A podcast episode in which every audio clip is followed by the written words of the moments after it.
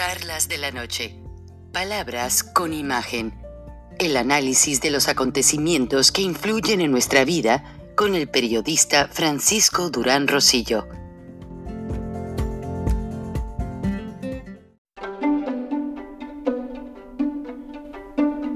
Frank Durán Rosillo eh, te saluda y los saluda a todos ustedes, su amiga María Celeste Raraz, para invitarlos a que se suscriban a mi canal de YouTube María Celeste Raraz, tal como mi nombre, donde les informo todas las semanas eh, sobre entrevistas que tienen un tema que ayuda a mejorarnos como personas y de paso son interesantes. Las pueden encontrar en mi canal de YouTube, así que los espero. Y se suscriben gratis.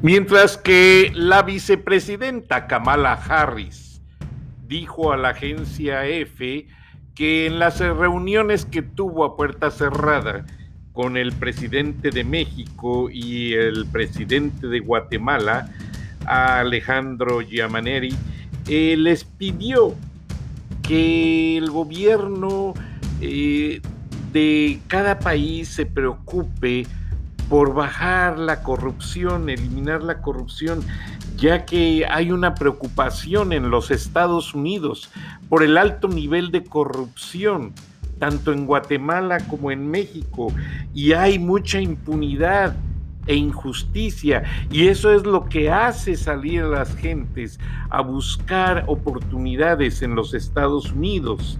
Además, les dejó bien claro que deje trabajar tanto López Obrador como el presidente de Guatemala, dejen hacer su trabajo sin obstáculos a las empresas extranjeras establecidas en esos países y que a la prensa la respeten, que respeten la libertad de expresión. Mientras tanto, en su gira en Londres, al iniciar la cumbre de la G7, el presidente Joe Biden ha estado haciendo lazos para restablecer todos los canales, por así decirlos, atrofiados que dejó su ex colega Donald Trump con organizaciones como NATO, la la Alianza del Atlántico Norte y varias organizaciones más en la Unión Europea.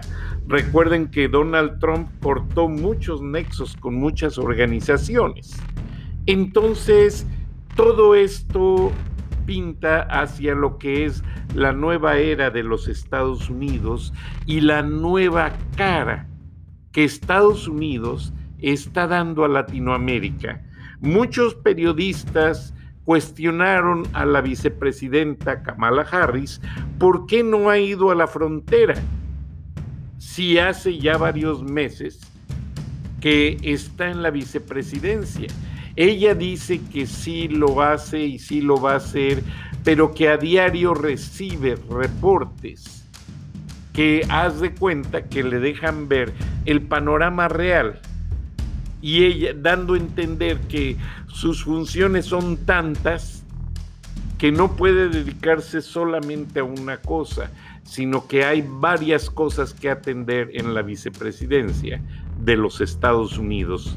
Buenas noches, bienvenidos a Charlas de la Noche, Palabras con Imagen. Hoy estamos pues muy motivados, me han hecho llegar un audio en el que pues realmente este audio es el sentimiento de México. Sí, es el sentimiento de México de después, antes y después de las elecciones. Pero no quiero que por tanto piensen que va a ser un meme, que va a ser una broma que va a ser uno de tantos y tantos análisis trillados que ya cansaron a la gente. No. Mejor escuchémoslo y regresamos con un brevario a este respecto. Adelante.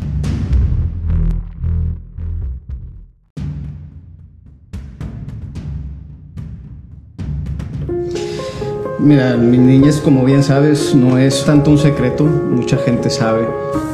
Yo veo un México con hambre y con sed de justicia, un México de gente agraviada.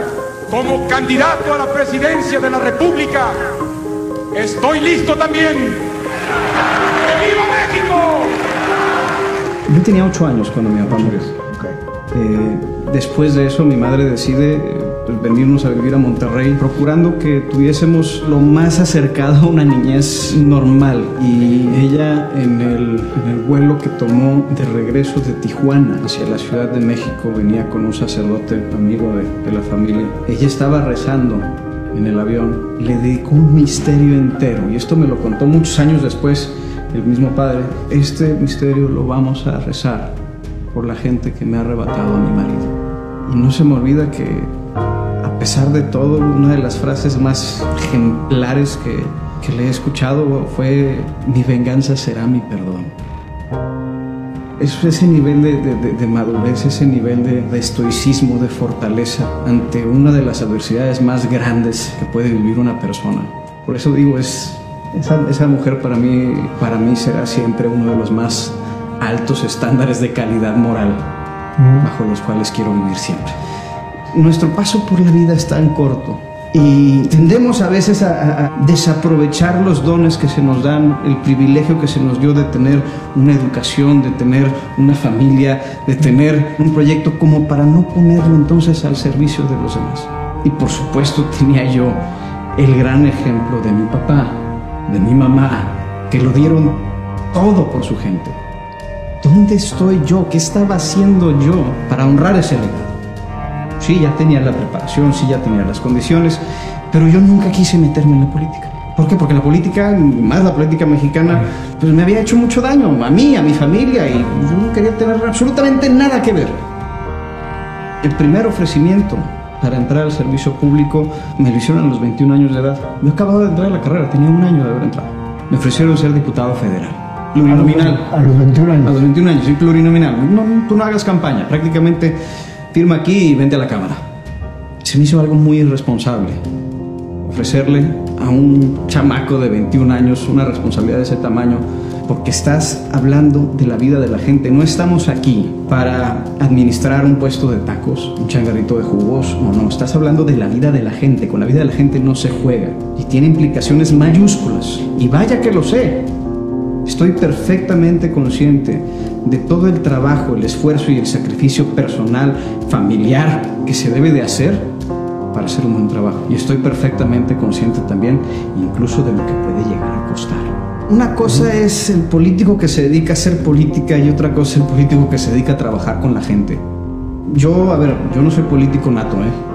En esto soy político aprendido y sigo aprendiendo y seguiré aprendiendo a hacer política. Por lo que yo entré aquí es precisamente para hablar con la gente, hablarles de frente. Y yo creo que eso es lo que le hace falta a la política en México, que a la gente le hables de tú a tú, a ras de cancha y le digas qué está pasando.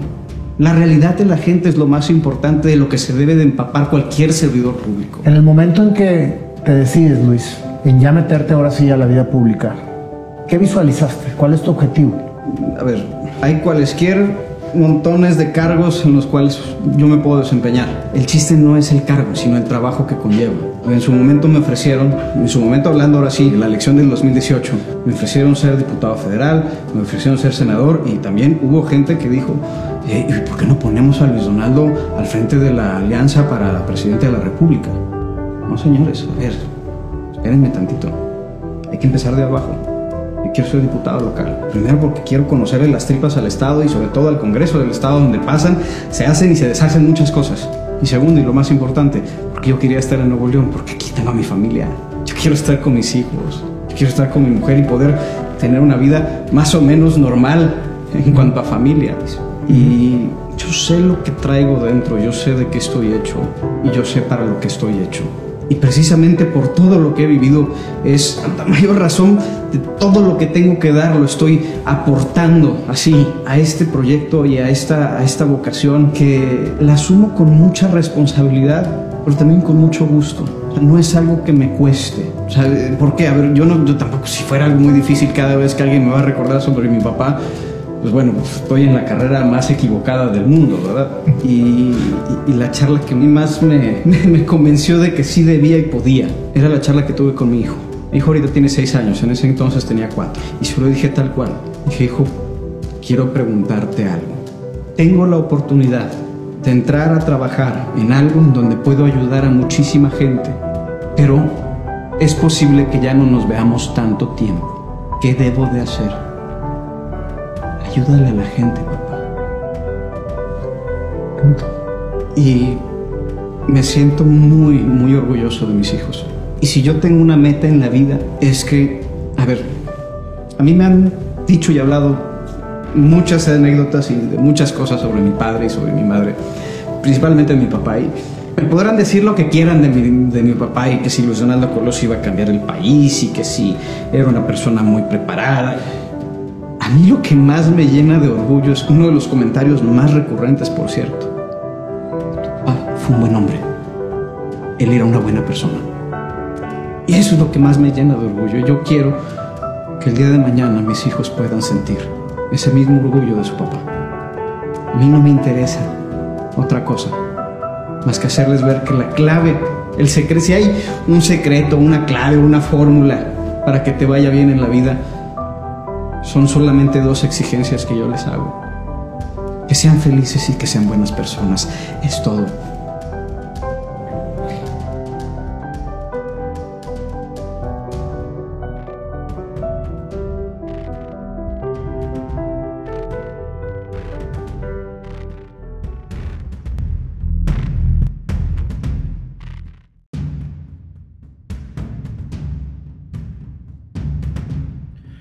Este video de reciente producción que usted acaba de escuchar el audio, me lo pasó un conocido empresario muy prominente en México.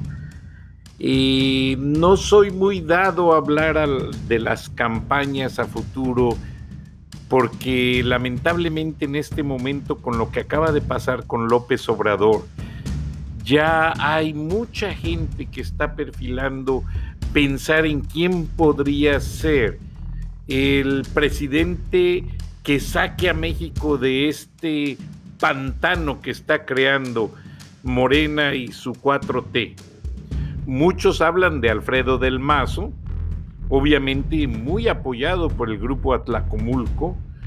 Otros hablan ya, pues, este, de varios más, incluso le están rogando a Cuauhtémoc Cárdenas Solórzano que regrese a la política Incluso el mismo Porfirio Muñoz Ledo, quien ya está muy enfermo, pero no deja de pensar en que sí hay una posibilidad.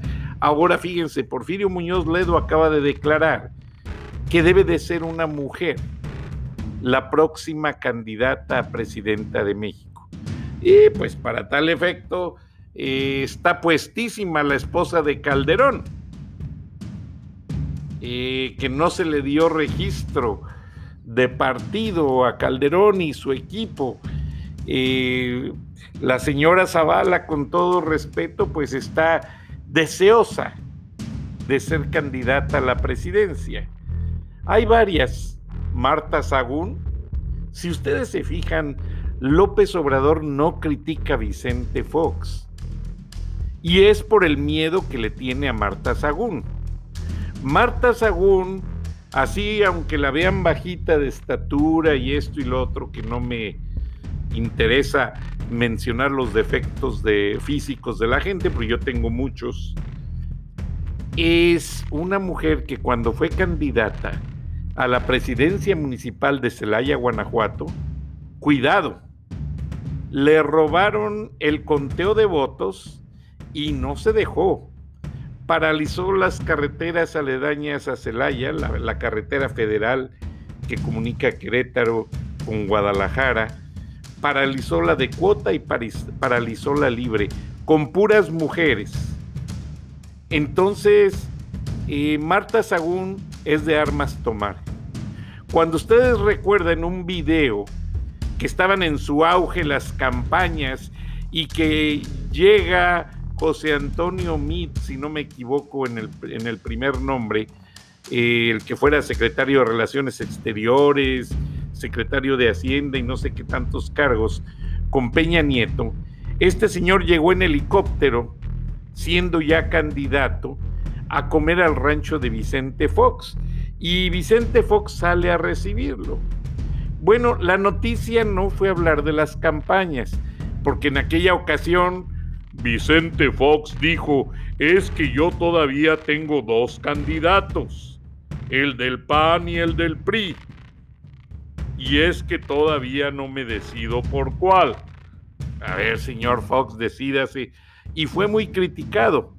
Pero en aquella ocasión, Mid no iba a ver a Vicente Fox, porque verlo o no verlo es como si nada pasara.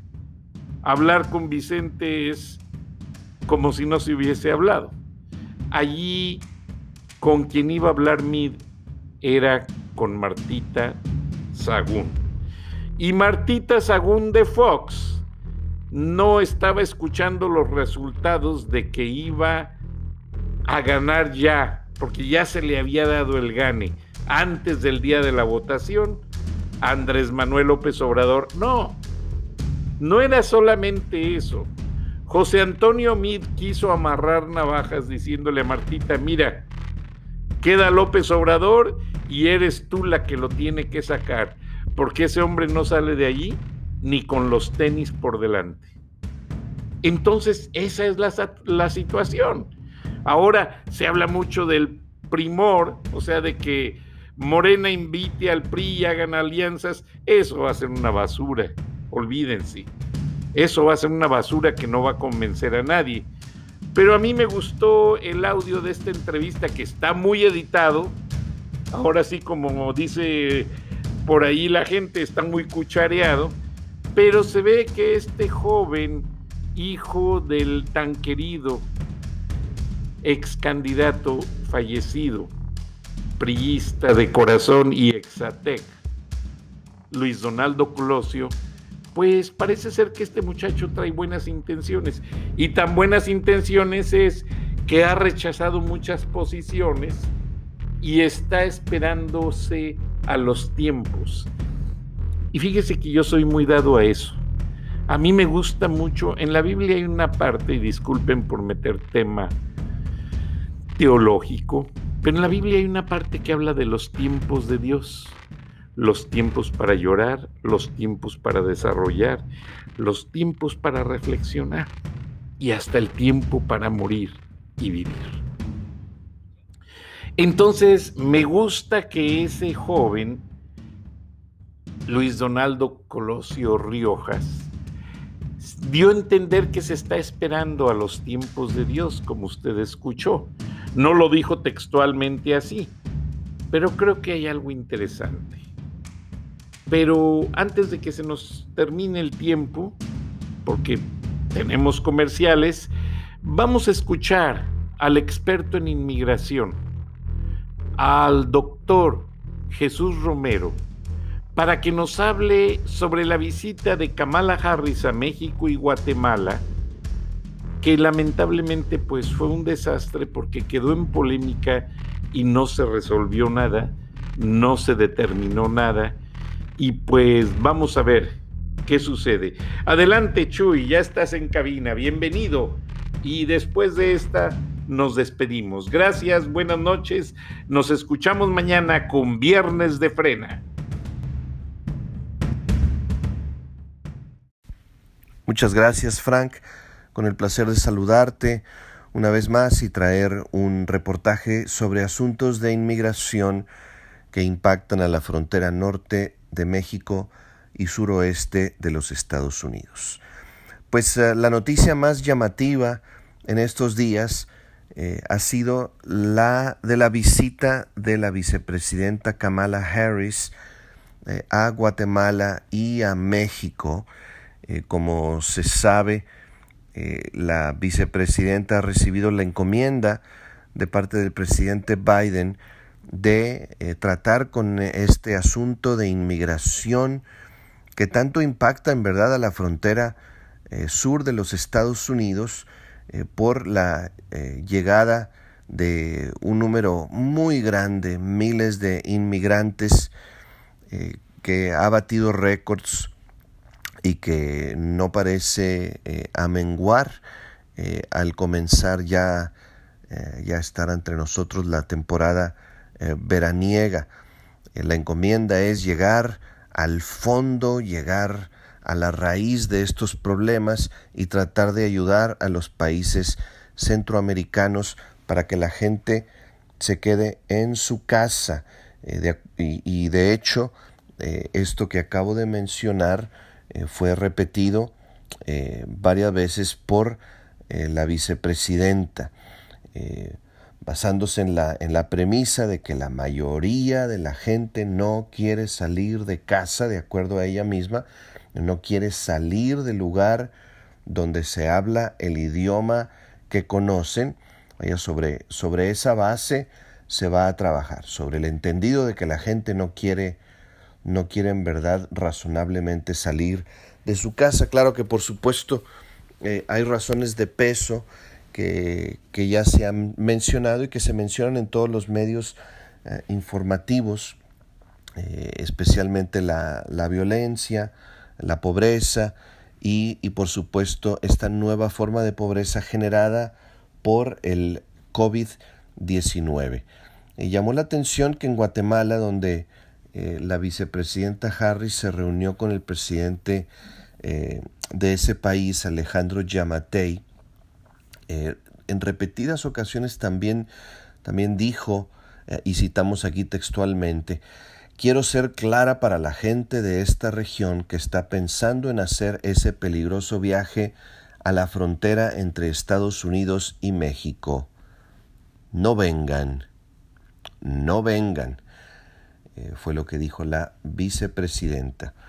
Ah, así que eh, ese, ese, fue el mensaje y, por supuesto eh, la ayuda algo de la ayuda que se pretende dar de parte de los Estados Unidos eh, tiene que ver con la inversión y la vicepresidenta Harris llegó eh, con el espaldarazo de innumerables compañías y corporaciones norteamericanas que están dispuestas a invertir. entonces, lo que parece claro es que pues la solución es el capitalismo, vamos a entrar a entrar y vamos a invertir y que nuestras corporaciones eh, puedan, eh, puedan hacer negocio en, eh, en Guatemala. el presidente Alejandro Yamatei, que, que, parece ser una persona humilde de, de corazón y, y, muy centrada, en entrevista con medios informativos norteamericanos, cuando se le preguntó sobre si eh, vaya, sobre lo que tenía que decir al respecto de que los Estados Unidos iban a dar mucho dinero eh, a, un gobierno eh, y, invertir dinero en una región muy conocida por la rampante corrupción. casi como una acusación velada, señor presidente, ¿qué pasa si damos todo este dinero y ustedes se lo roban? ¿no?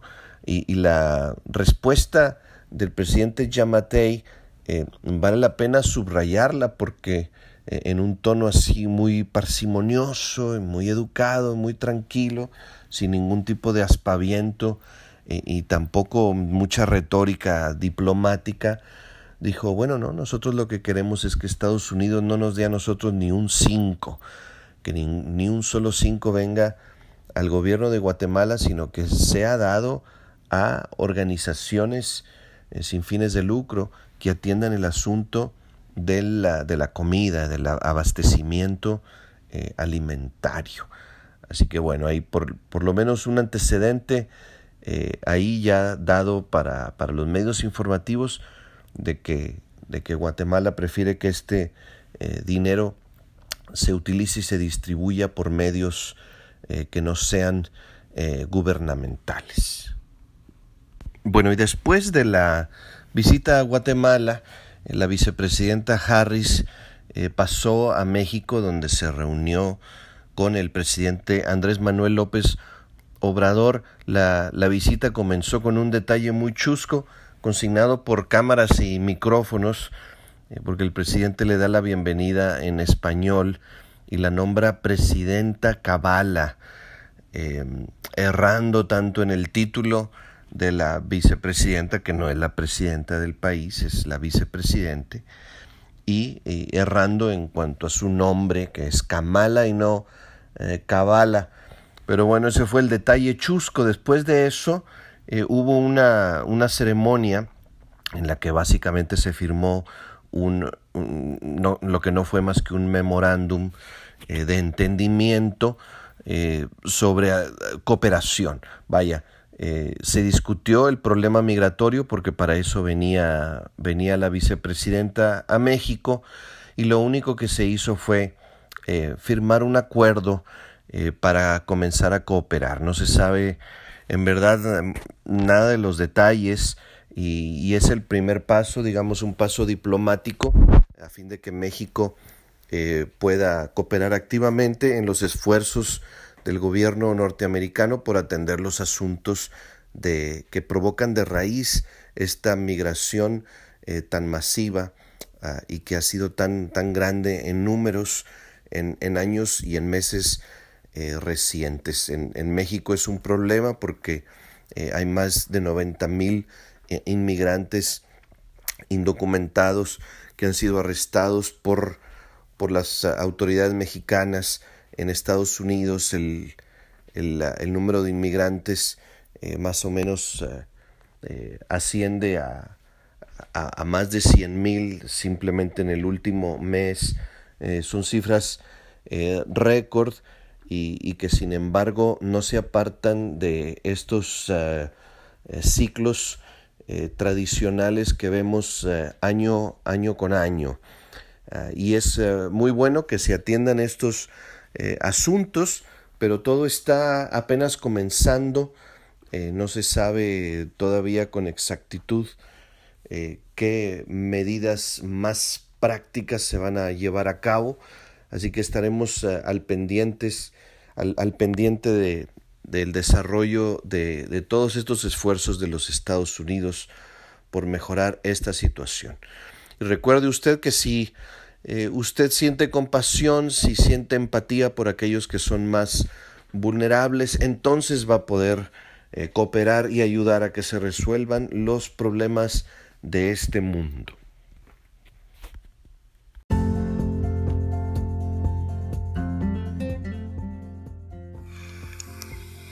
Escuchaste el análisis de la noticia, transparente como el agua con el periodista Francisco Durán Rosillo.